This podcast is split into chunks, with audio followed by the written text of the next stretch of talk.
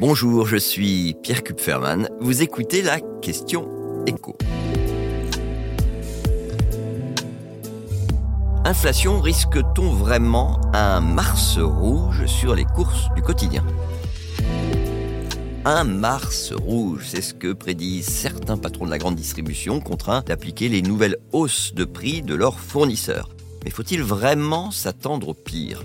Invité ce lundi de BFM TV, le ministre de l'économie s'est voulu plutôt rassurant. Bruno Le Maire rejette tout risque de Mars rouge dans les hyper et les supermarchés. La vérité est sans doute entre ces deux prévisions, l'une trop optimiste, l'autre trop pessimiste. Et ce qu'on peut dire finalement sans prendre de risque, c'est que pour le mois de mars, les indicateurs ne sont pas au vert, puisque vous avez un l'entrée en vigueur des nouveaux tarifs euh, négociés depuis des semaines avec les industriels, qui évidemment vont se tabler par de nouvelles augmentations pour la plupart des produits des marques nationales, un pacte qui sera néanmoins progressif, on ne va pas être sur une hausse brutale du jour au lendemain. Puis deux, les prix, on va les comparer à ceux de mars 2022. Et à l'époque, il n'y avait pas encore de valses des étiquettes dans les supermarchés. Ça a commencé à vraiment augmenter sur la deuxième moitié de 2022. Donc en réalité, il est impossible que l'inflation en rythme annuel baisse avant cet été. Et puis trois, pour le moment, quand on regarde l'évolution des prix dans les rayons semaine après semaine,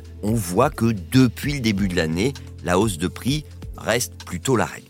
Donc déjà, on peut dire que le pic, ce sera pas mars, mais au printemps.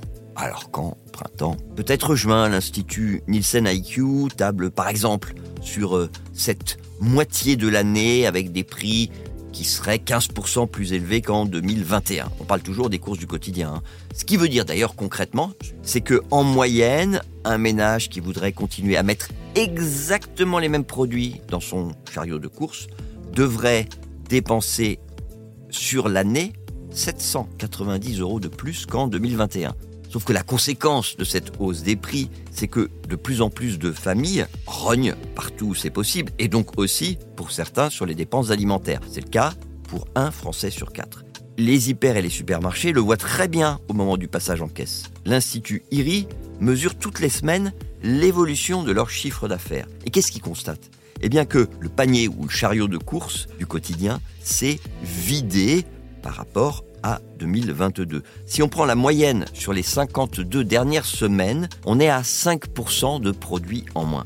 Ça veut dire que face à des courses du quotidien dont les prix ont en moyenne augmenté de plus de 13%, les Français ont fait des choix qui se sont traduits par un panier moins rempli et des dépenses qui en moyenne ont augmenté de près de 8%. Et c'est donc plus cette baisse de la consommation qui doit inquiéter la grande distribution. Vous venez d'écouter la question écho, le podcast quotidien pour répondre à toutes les questions que vous vous posez sur euh, l'actualité économique. Abonnez-vous sur votre plateforme d'écoute préférée pour ne rien manquer et pourquoi pas nous laisser une note ou un commentaire. À bientôt.